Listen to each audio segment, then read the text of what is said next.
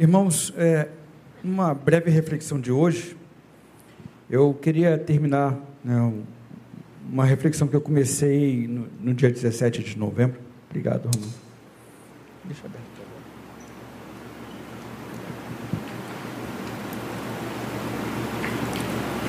E uh, por causa de muitas coisas que aconteceram, acabei não, não terminando, mas eu vou, vou fazer isso hoje. Né? Vou fazer uma recapitulação rápida. É, o tema é Vivendo Aprovados por Deus. É, logo no início, uh, olhando para o tema, eu acho que ele já é, já é bem, bem didático no sentido de que é, o vivendo né, é, é uma forma de a gente ver a vida como contínua, como em movimento. Eu gosto de pensar sempre em movimento. A vida é um movimento. Não existe vida parada, fixa, e, e, e isso é uma realidade. Então, é diretamente ligado ao modo de vida que a gente vive, como nossos comportamentos, nosso pronunciamento, as nossas falas, né? significado de viver. É, é como a gente vai dando significado à nossa própria vida. Né? Vivendo, portanto, significa que é, é, algo que vai continuando. E muitas vezes a, a, no, a nossa forma de, de viver, a, as nossas escolhas, os nossos entendimentos não são as mais adequadas, não são os mais adequados e por isso a gente não, às vezes, se torna também aprovados por Deus, né?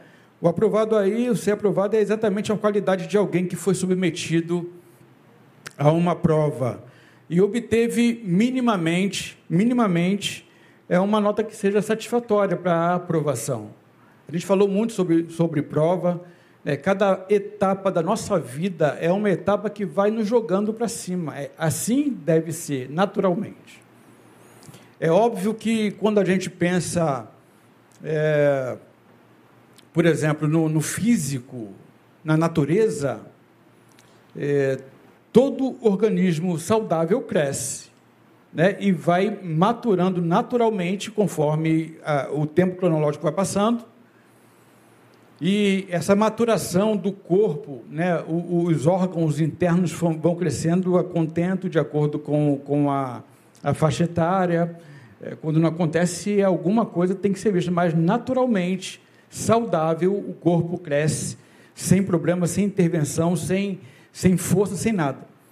Mas quando a gente pensa nas questões emocionais e quando a gente pensa nas questões espirituais, sobretudo espirituais, não é com naturalidade que, que, que a gente vai é, aumentando o grau de conhecimento, não vai aumentando o, o grau de, de capacidade.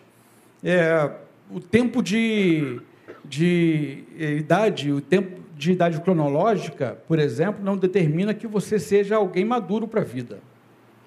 Não é verdade? Existem adolescentes que são muito mais maduros do que, às vezes, alguém que já está com 50 anos. E aí tem um monte de coisas implicadas nessas questões todas, né, que cada caso é um caso, obviamente, mas às vezes o, o, o adulto lá, o, o que já está entrando na, na meia-idade ou terceira idade, ele está preso numa fase da vida dele e ele não consegue perceber que, que não, não foi. Então, por quê? Porque não é natural. Todo organismo né, natural cresce naturalmente. Mas nas questões subjetivas, invisíveis, imateriais, não acontece assim. Né? Então, ah, vamos imaginar na, no crescimento natural. Ah, a criança entrou na escola, na escolinha, daqui a pouco ela faz a prova, pelo conhecimento que ela teve, né, ela adquiriu ah, a aprovação, ela passou de, de série e vai para outra série e vai assim sucessivamente acontecendo. Mas a gente falou lá naquele dia que, por exemplo, existem pessoas que, que é, estudam, que se aplicam, né, mas em função de muitas outras questões que fogem à naturalidade, ela não consegue aprovação, mesmo que ela seja submetida à prova. Quer ver uma coisa? Existe alguém aqui que tem coragem de, de, de admitir que fez a prova do Detran e ficou reprovado, mesmo depois de ter feito o curso? Então vocês entendem o que eu estou falando, não é verdade?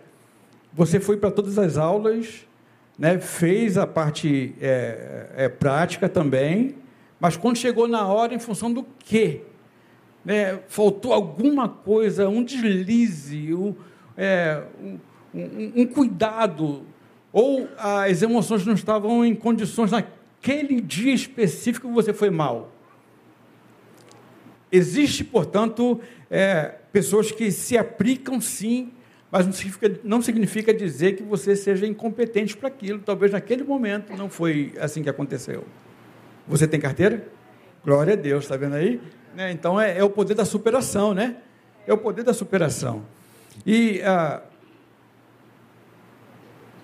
a proposta de Deus para a gente é de fato a gente superar, a gente crescer.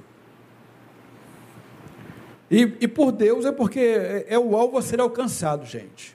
Então, vivendo é, é, a continuidade de uma perspectiva que a gente cria, um modo de vida, né, vivendo sendo aprovado. Então, é sendo posto à prova todo o tempo da nossa vida. A bem da verdade, não tem dia na nossa vida que não tenha uma prova para a gente superar. Porque quando a gente pensa em, em, em prova, a gente está pensando numa coisa bem específica, num dia específico, numa data específica. Mas a, a, a bem da verdade, todo dia tem. Você está sendo posto à prova todo dia. Não foi o texto que a gente, que a gente leu no início desse culto? Todo dia a gente está sendo levado como ovelha para o matadouro, todo dia a gente está levando para um desafio, todo dia a gente está sendo posto à prova. E a prova não, não tem nenhum problema na prova. É, tirando as questões emocionais que a gente acabou de citar aqui, é, que interferem diretamente no resultado da prova que a gente faz, né?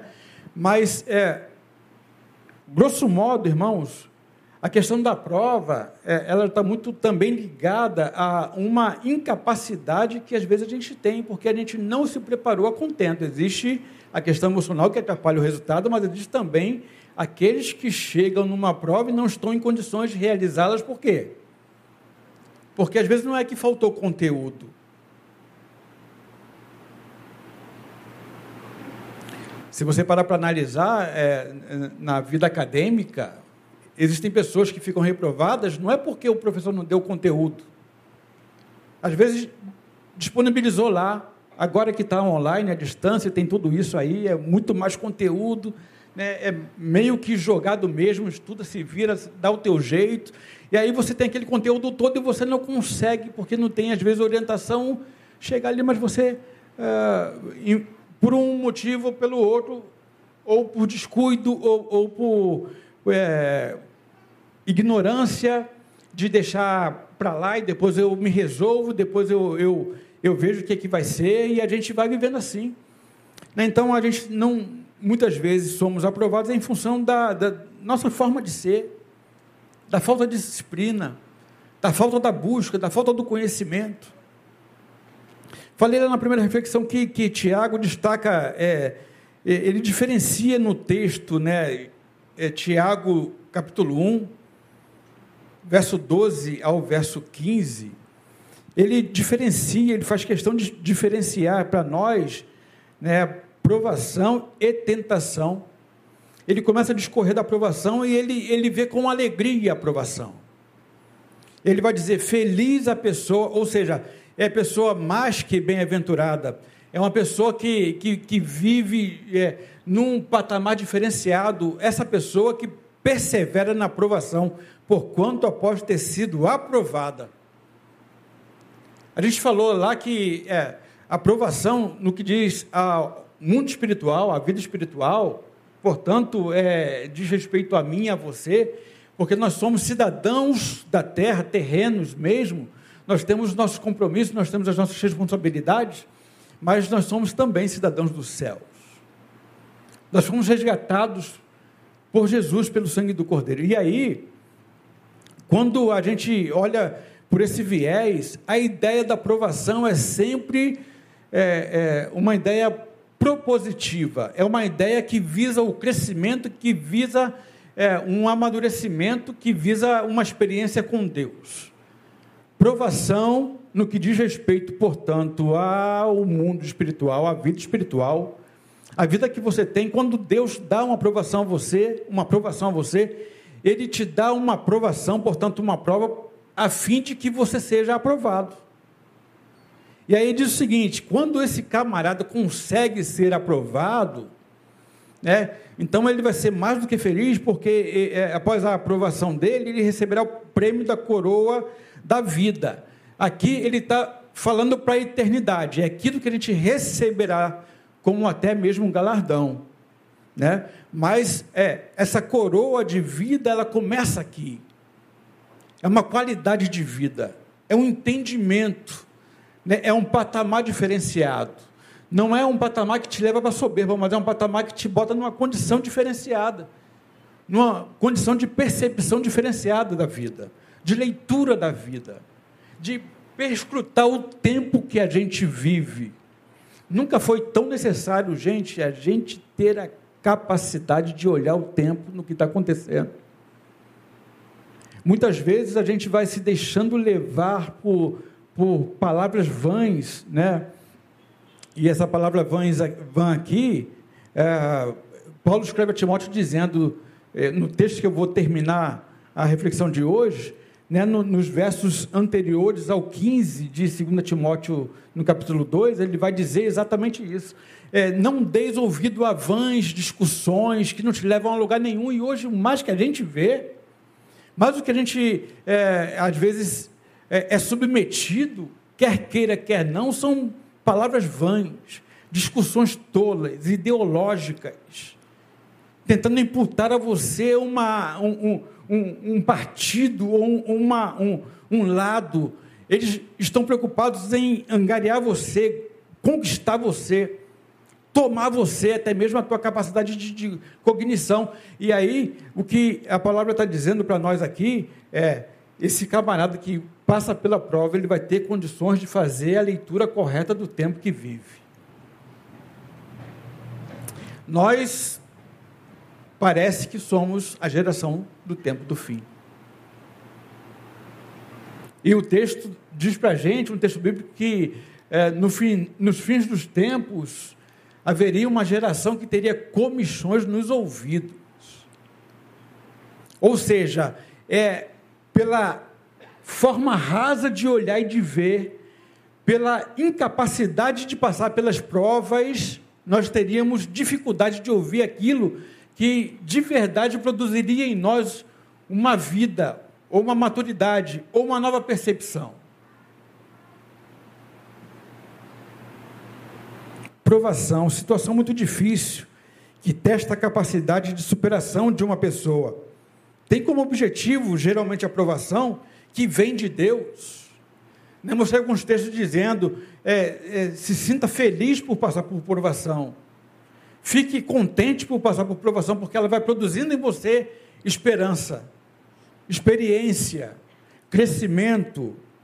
Então, a, a, as provações que, que vêm a nós, elas têm como objetivo, primeiro, que a gente possa é, aprofundar o relacionamento com Deus e, através é, dessa aprovação também, é, é que Deus ensina a gente, corrige a gente e faz a gente amadurecer pelas provações da vida.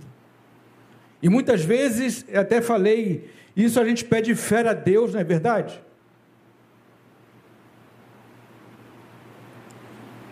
Senhor, aumenta a minha fé, aumenta a minha fé, Senhor. Eu quero ser um homem de fé, eu quero ser uma mulher de fé, eu quero ser um servo de fé, porque a fé é, é que, que, move montanhas, a fé que move o coração de Deus, é a fé que faz as coisas acontecerem. E a gente se sente tão fraquinho e a gente vai pedindo fé. Lembrei aqui agora de um texto, né, Jesus passeando lá e de repente um pai chega para pedir pela filha, rogar pela filha. E aí Jesus começa a falar com ele que seria feito conforme a medida da fé dele, e aí ele diz assim: Senhor, aumenta a minha fé, trabalha na minha fé. Aquele homem queria a bênção, e aí, quando Deus diz o seguinte: é a proporção da fé que você tem, ele reconhece a incapacidade de reconhecer as nossas debilidades muitas vezes é o que nos impede de passarmos nas provas da vida. A incapacidade de reconhecermos as nossas debilidades é que nos impedem muitas vezes, de passarmos nas provas da vida. E a gente vai pedindo fé a Deus, fé a Deus, fé. E aí, como é que a fé pode ser aumentada em nós? A partir da provação. Da dificuldade que a gente passa. Se você tem tudo que você pede a Deus, você pede, Ele te dá, você pede, Ele te dá, independente do seu nível de fé. Qual é a, a necessidade que se tem de ter fé? Se sem fé ou com fé, eu tenho o que eu quero. A fé, portanto, é um patamar diferenciado, como diz lá em Hebreus é a expectativa, é a esperança, é a certeza das coisas que a gente não vê, mas que a gente espera. E pela fé a gente toma posse. E aí, tentação, né, eu dei uma passada só dizendo o seguinte: está relacionado a um movimento íntimo que induz ao erro. A tentação, portanto, a aprovação é para que você cresça. A tentação é para que você diminua, é para que você caia, você é induzido ao erro, você é induzido ao equívoco. A maior consequência, portanto, da tentação, quando ela, ela nos chega, é o afastamento de Deus. Fiz menção também lá que é, de, de três referências de provação, e que vale a pena a gente citar aqui hoje, né, a primeira é, referência é em Filipenses, no capítulo 2, no verso 22. Diz assim: Entretanto, sabeis vós que Timóteo foi aprovado porque serviu comigo na pregação do Evangelho. É, aqui a, a aprovação ela está bem identificada. Quem viveu a aprovação? era Timóteo. Timóteo era o novo pastor. Timóteo era aquele que, que estaria assumindo uma das igrejas lá. E aí Paulo faz menção a Timóteo dizendo o seguinte: Timóteo aprovado. Aprovado por quê? Primeiro, Timóteo era alguém que tinha o, é, um know-how. Timóteo andava com Paulo. Preste atenção no que eu estou dizendo aqui.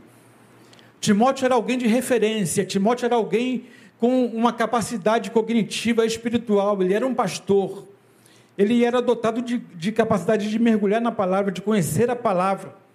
E por causa das atividades que ele desenvolveu, Timóteo, o expoente, ele é aprovado. Aprovado porque passou por uma prova, certo?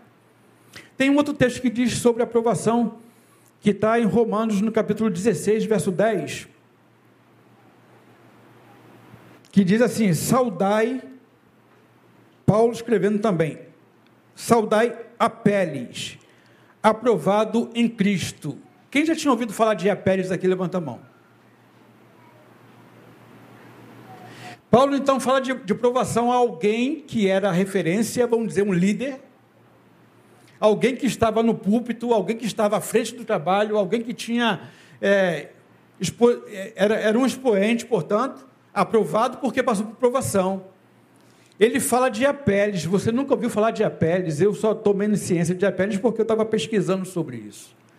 Mas ele diz Apeles aprovado. Paulo não diz por que Apeles foi aprovado, mas diz que ele foi aprovado.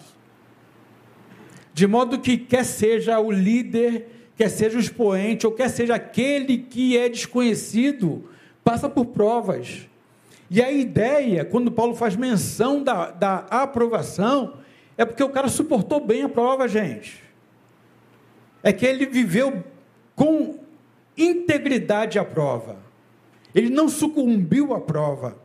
E aí tem um outro texto que fala sobre aprovação, que é Hebreus capítulo 11, 35b a 40.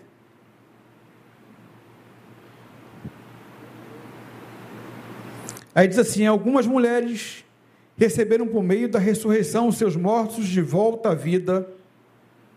Uns foram martirizados, não negociaram seu livramento, a fim de poderem conquistar uma ressurreição ainda mais excelente. Está falando de pessoas desconhecidas. Veja bem, muitos enfrentaram zombarias, muitos. Aqui já não tem nome. Então, é o expoente é aquele que é desconhecido, talvez o que senta lá atrás, mas agora ele está falando de pessoas que são desconhecidas, outros ainda foram acorrentados, sem nome, sem rosto, jogados aos cárceres, apedrejados, cerrados ao meio, tentados, mortos ao fio da espada, andaram sem rumo, vestidos de pele de ovelhas e de cabras, necessitados, angustiados, maltratados, caminharam como refugiados, vagando pelos desertos e montes, pelas cavernas e buracos na terra, pessoas das quais o mundo não foi digno. Ora, todos esses, apesar de haverem sido aprovados por Deus por meio da fé, não presenciaram a concretização do que ele havia prometido. Olha que coisa interessante. Porque quando a gente pensa na prova, na aprovação, na vida em Cristo, a gente vai pensando que isso tem muito a ver exatamente com o que a gente projeta na cabeça que é importante para a vida. A gente muitas vezes fica esperançoso na comunidade, porque na comunidade, fazendo parte da comunidade, é que, é que eu vou receber de Deus a bênção.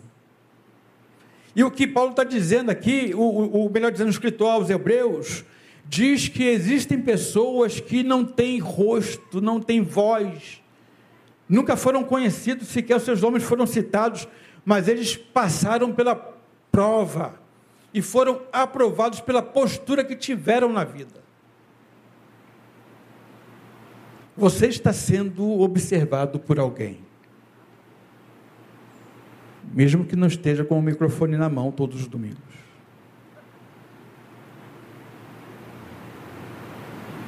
E o que o autor aos Hebreus vai dizer é que o mundo não foi digno dessas pessoas que não tinham rosto. Pessoas que, mesmo assim, sequer tomaram ciência das existências que, das quais eles participavam, eram pessoas que andavam na presença do Pai. Pessoas que tiveram prazer em passar pela prova. A prova tem tudo a ver com o que Deus faz com a gente. E aí me chegou à memória o texto de 1 Pedro 4,12. Veja o que diz esse texto, que coisa interessante.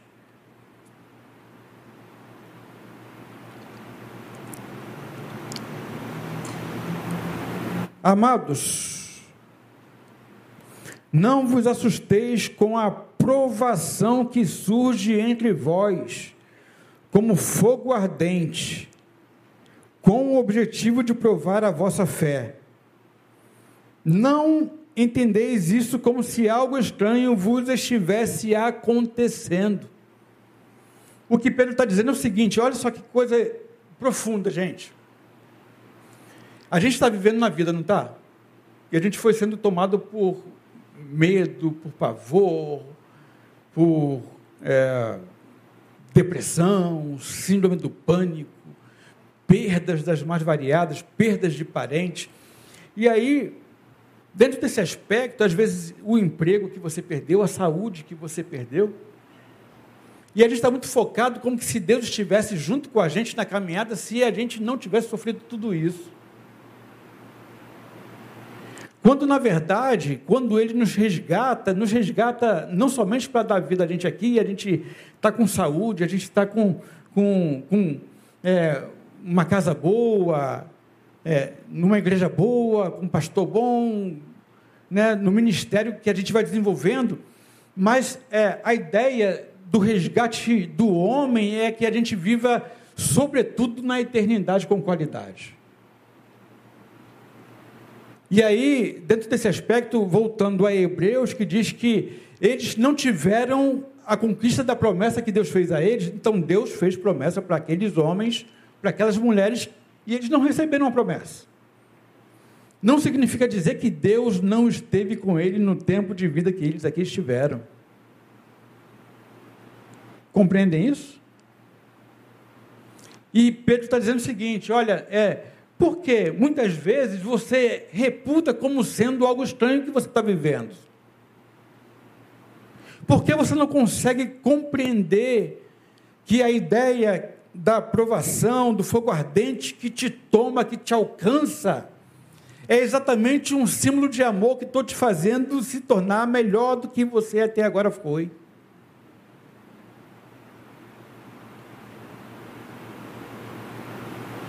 Mas a gente não entende isso. Por que muitos não entendem as provações da vida? Talvez falta conhecimento da palavra.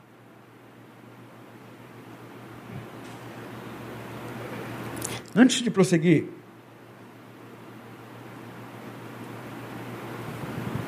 no texto aqui de Tiago, eu queria fazer menção rapidamente, né, para vocês entenderem onde a gente vai entrar agora, é, a dinâmica do Evangelho. Para mim, eu, eu, eu faço de forma bem, bem sucinta, resumida, a dinâmica do Evangelho para todo mundo. Primeiro é o encontro com Deus, nós aqui, né, já falamos isso, encontro com Deus é a luz que, que alumia.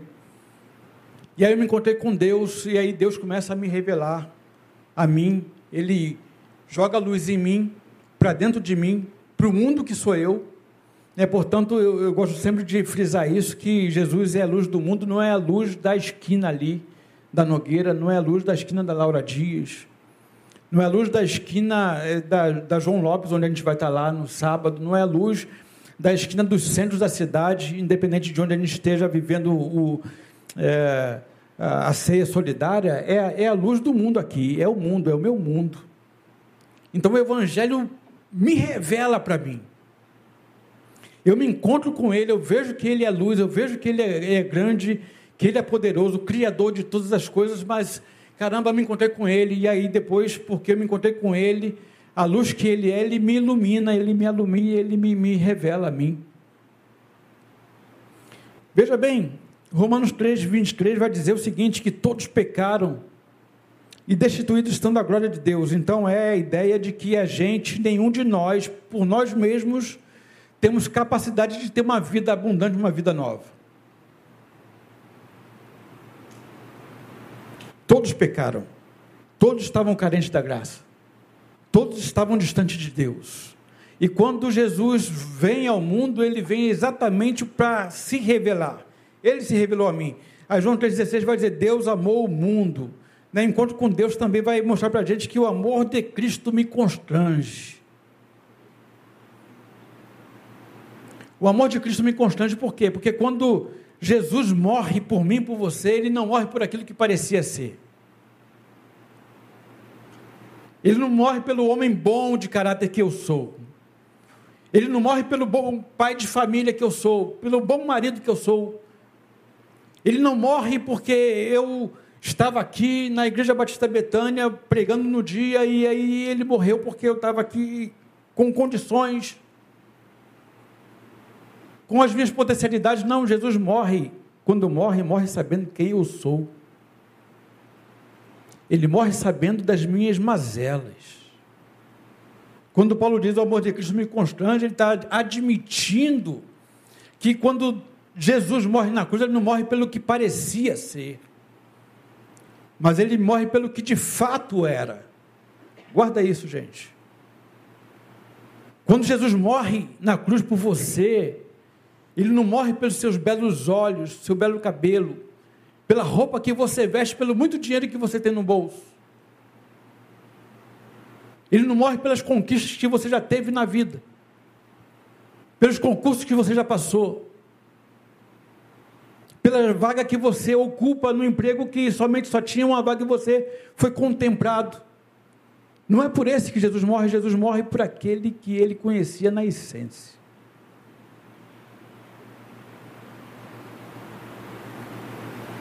Encontro com Deus é exatamente isso. É a gente ter a dimensão de quem a gente é, não somente na aparência,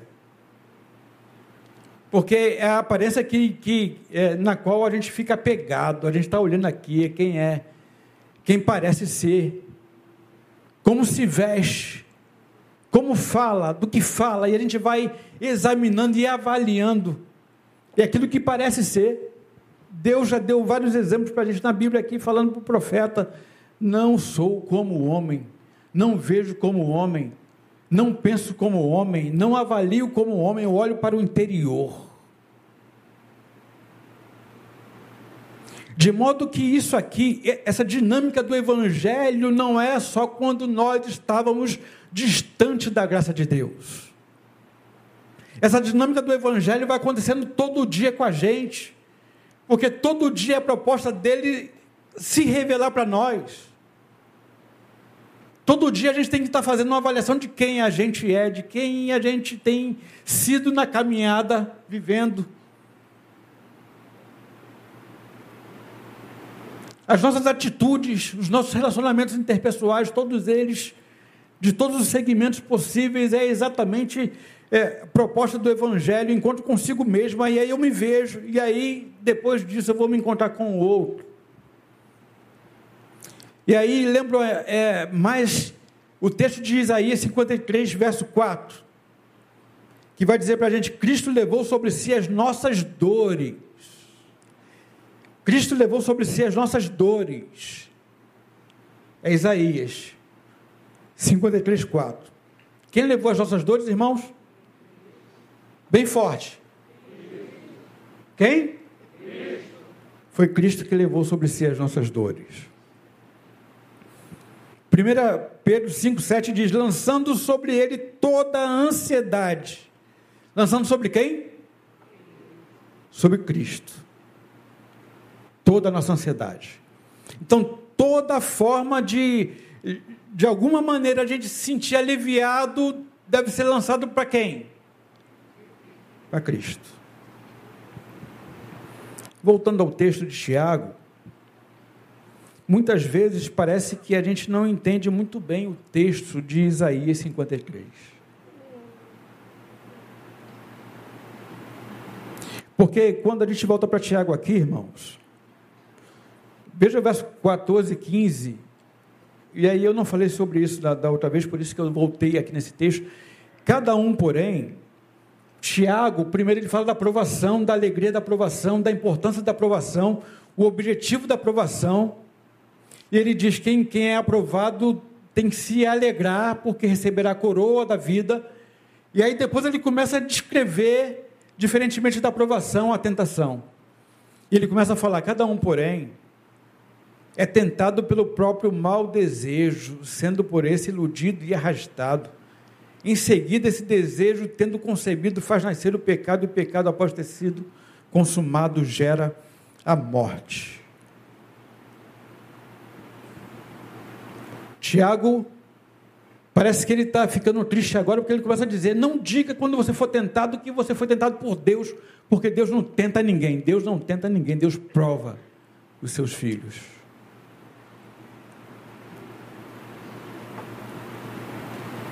Agora, infelizmente eu me encontro com muita gente que precisa da pessoa do diabo para suportar a vida, por incrível que possa parecer.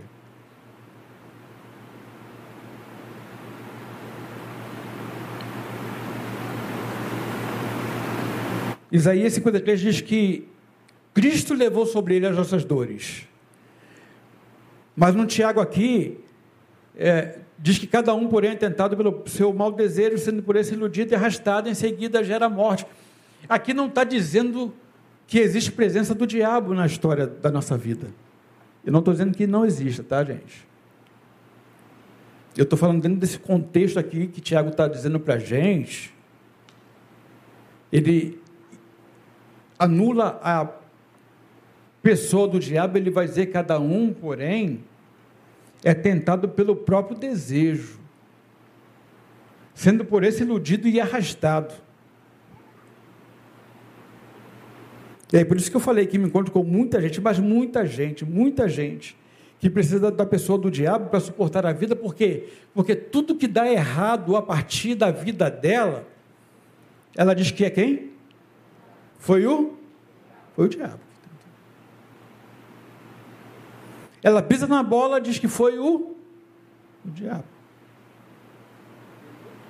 Ela não consegue ganhar alguma coisa, conquistar alguma coisa, ela diz que foi o diabo.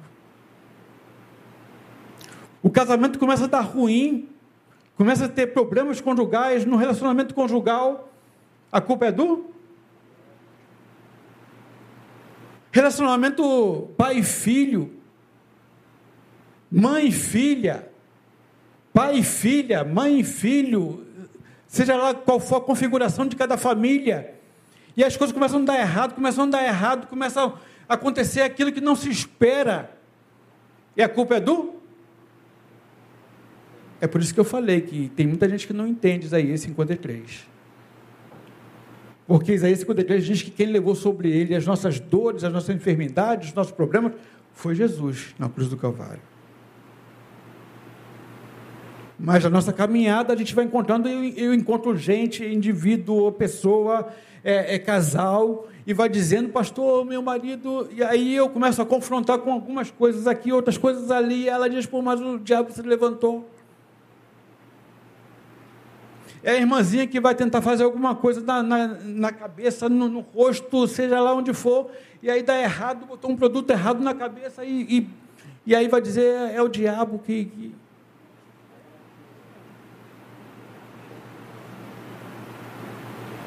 É a forma mais prática e simples e leve, teoricamente, para essa pessoa, dar respostas à vida que às vezes ela está é, sendo, de alguma forma, ela está fora do contexto, ela está inadequada para a vida.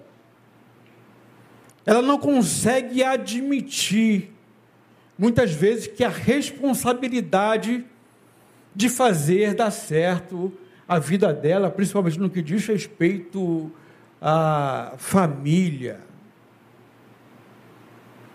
Ela.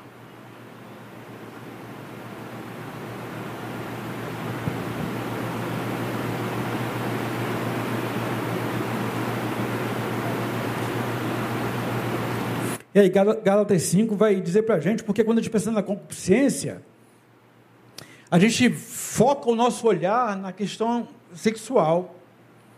Né? Na, na... Agora, veja bem o que, que diz Gálatas 5, a partir do 19. Ora, as obras da carne são manifestas: imoralidade sexual, impureza e libertinagem. Não para aí, não.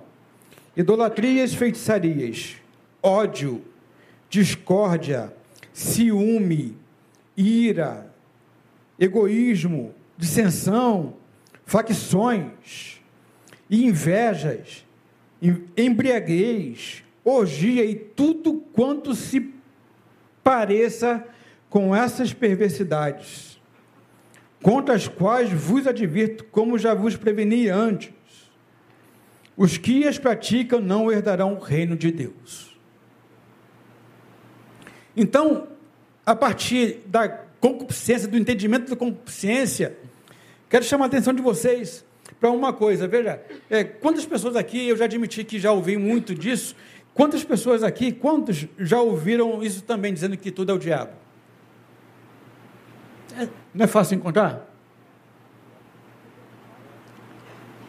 Agora aqui, se você tem coragem de admitir, quantos já disseram isso também?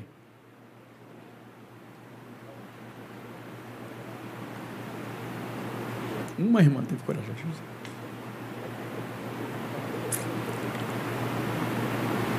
E a gente vai vivendo assim. Não tem como a gente viver uma vida íntegra, com qualidade, fazendo uma miscelânea só, entendendo nada da vida, do que é aprovação, do que é tentação, e a gente vai se colocando como se Deus estivesse nos provando e a gente vai dando eh, vazão às questões que não têm nada a ver com provação de Deus. Não nos aproximam de Deus e a gente vai se submetendo a questões que, na verdade, nos afastam de Deus, que tem tudo a ver com o pecado da nossa carne, com a nossa concupiscência. E aí a gente vai, porque aprovação, como eu falei, Fique feliz porque você está sendo aprovado. Senhor, estou sendo, estou sendo provado, estou sendo provado aqui. E aí Deus vai dando uma tempestade aqui, vai dando a luta aqui, vai dando e você se mantém porque você é fiel a Deus e você vai se sustentando aqui. Aí, caramba, quase desistindo, quase caindo. E aí você passou, Senhor, passei, tirou seis, mas passou. Passou, irmão. Não importa se você é o último a entrar no reino dos céus, que eu entre agarrado no calcanhar do penúltimo. Se Deus der misericórdia, estou bem, é isso que eu quero. É a gente entender qual é o nosso momento, qual a nossa capacidade de agora. Agora, isso da aprovação não tem nada a ver com tentação, porque acabamos de ler aqui vários tipos de concupiscência. E aí, como que a gente, o cara que tem dificuldade com, com pornografia, ele, ele vai fazer o quê? Eu vou resistir, eu vou resistir, Senhor, eu vou mostrar que eu sou forte. Aí, o que, que ele vai procurar para mostrar que ele é forte? Eu vou resistir, eu vou olhar aqui, não vou olhar aqui, mas não vou, não vou, não, não, não vou os confere, não, não vou finalmente, não. E aí ele vai, vai ver pornografia. Deus está provando esse cara. O cara tem problema com, com, com fofoca, por exemplo. Aí fica vigiando, sabe a história toda. Aí, ao invés de ele entendendo que isso é uma questão dele e começar a se autogerir melhor, né, a fim de que ele entenda que a proposta do Evangelho é a gente se ver, se ver, é, é, é a gente se, ser revelado para nós mesmos, entender as nossas fraquezas e começar a lutar contra elas, a gente vai dando vazão a elas. Aí, no, no primeiro barulho que tem, ela corre para a janela.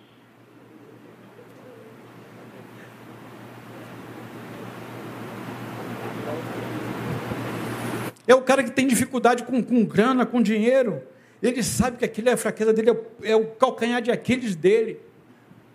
E ele volta e meia está com, com os camaradas que estão envolvidos em falcatruas. Mas ele, não, não, não, eu vou, eu vou resistir aqui, eu vou ficar perto de vocês, mas eu, eu vou ficar aqui. No, daqui a pouco o cara está com a grana do lado e, e falando o que, é que eu tenho que fazer.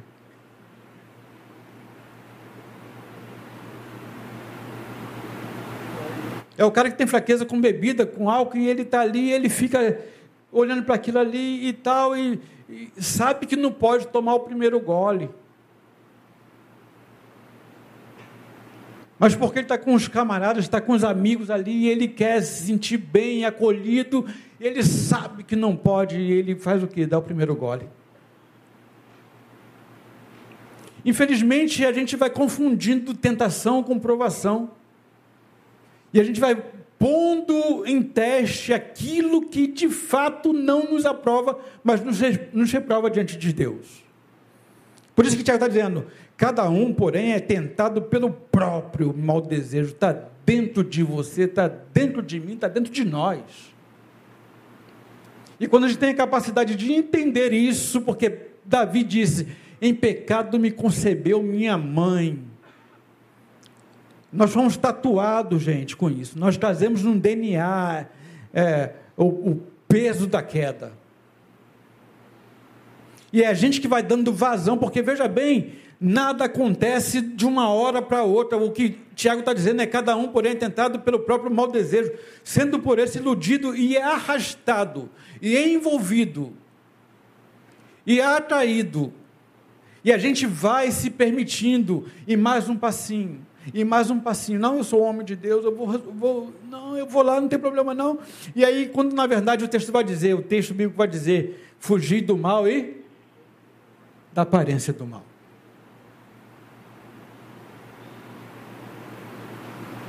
Ficar resistindo à tentação não tem nada a ver com Deus, é você que está se colocando à prova por aquilo que você deseja ter, porque você sabe que não suportará. Não tem como ser aprovado por Deus.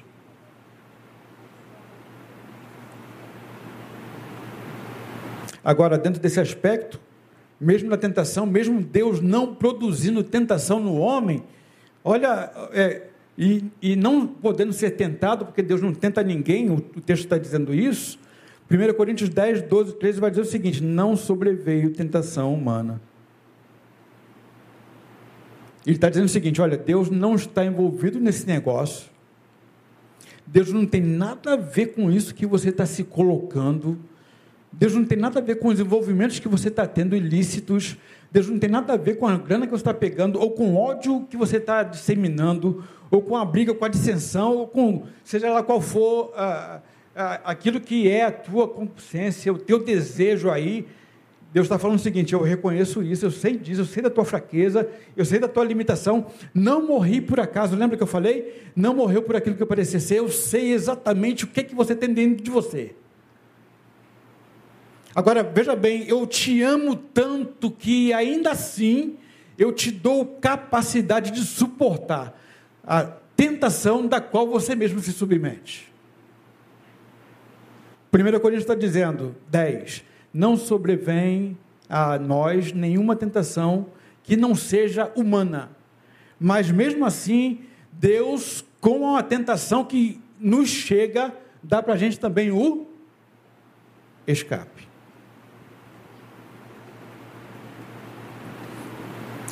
Aí, 2 Timóteo, no capítulo 2, 15, caminhando para o final, já passou o tempo, mas eu vou fechar aqui. Como viver aprovados por Deus você já tem ouvido detidamente aqui no estudo, principalmente que o pastor Neil tem dado eh, aos domingos, né, viver uma vida de intimidade com Ele, de meditação constante em Sua palavra. 2 Timóteo 2,15 diz: Procura, isto sim, apresentar-te aprovado diante de Deus, como obreiro que não tem do que se envergonhar e que maneja corretamente a palavra da verdade.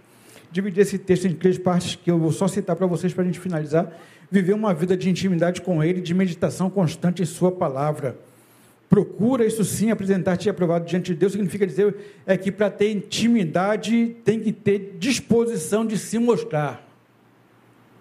Nenhuma intimidade que a gente desenvolve, seja com quem for, não existirá se a gente não se mostrar. Tem muitas pessoas que não querem ter amizade com o outro porque ele vai ter que fazer o quê? Se encontrar. Ninguém vira íntimo do outro. Eu não tenho como ser íntimo do Ed. Se a gente começar a bater papo, a gente sentar junto, Ed. E aí, quando a gente senta junto, o que resta não é apenas aquilo que você conhece no superficial. Aqui a gente, na maioria, se conhece no superficial. Mas quando a gente senta para bater papo, aí você vai começar a ouvir com profundidade o que eu tenho como conteúdo.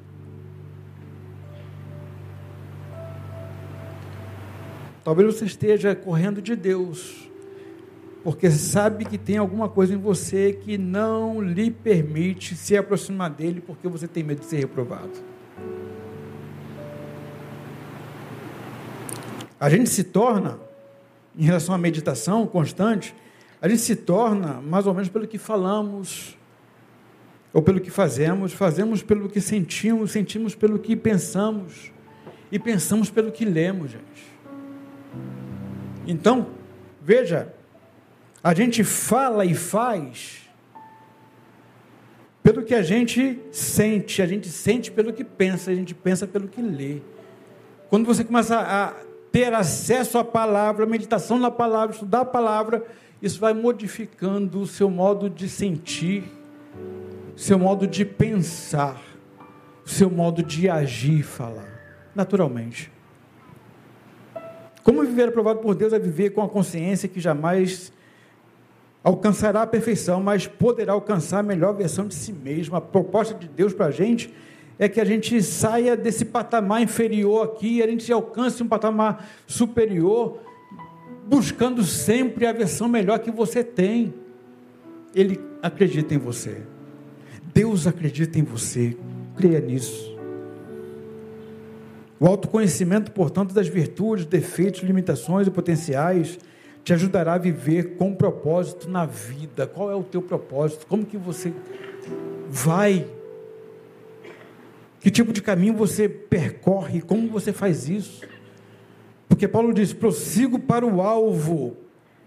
Esquecendo-me das coisas que para trás ficam, prossigo para o alvo entendendo quem eu sou, que hoje eu sou melhor do que fui ontem e amanhã serei melhor sempre no patamar, sempre no patamar superior. Por quê? Porque eu sei das minhas falhas, sei que sou vacilão, mas sei também que eu sou alguém que tem virtude aqui. Quem me colocou virtude foi o próprio Deus. Tá certo? Como viver aprovados por Deus é entender que mais do que conhecedor das Escrituras, é fazer das Escrituras um modo de vida. Porque o tempo da diversidade está aí para todo mundo. Dificuldades nós temos o tempo todo, gente. Mas veja, é exatamente essa dificuldade que vai fazer sair da sua boca exatamente o que você tem como conteúdo aí. Jesus disse: Uma boa pessoa tira do seu bom tesouro coisas boas, mas a pessoa má tira do seu tesouro mal coisas más. A boca fala. Não dá para a gente enganar por muito tempo. E a adversidade é expert em demonstrar de verdade o que a gente tem como conteúdo dentro. Então, quer ser aprovado por Deus? Viva a vida de intimidade. Viva com consciência que jamais alcançará a perfeição, mas poderá alcançar a melhor versão de si mesmo. E entenda que mais do que conhecedor das Escrituras é fazer delas um modo de vida. Eu respiro palavra, então eu, tudo que sai da minha boca vai ser exatamente de acordo com aquilo que eu tenho dentro de mim. Aí você vai ser aprovado, porque você vai ter condições, suporte para passar pela provação. Que Deus possa nos abençoar, que nos ajude a refletir e a entender, discernir que muitas vezes aquilo que eu acho que estou sendo provado não tem nada a ver com prova de Deus na minha vida, mas é com a lascívia que eu tenho, é com a consciência que me domina, e por ela eu, eu vou sendo dirigido. Que Deus te livre disso, que você entenda que nele, com ele, para ele, foi que você foi chamado. Em nome de Jesus, amém? Vamos para casa, ficar de pé.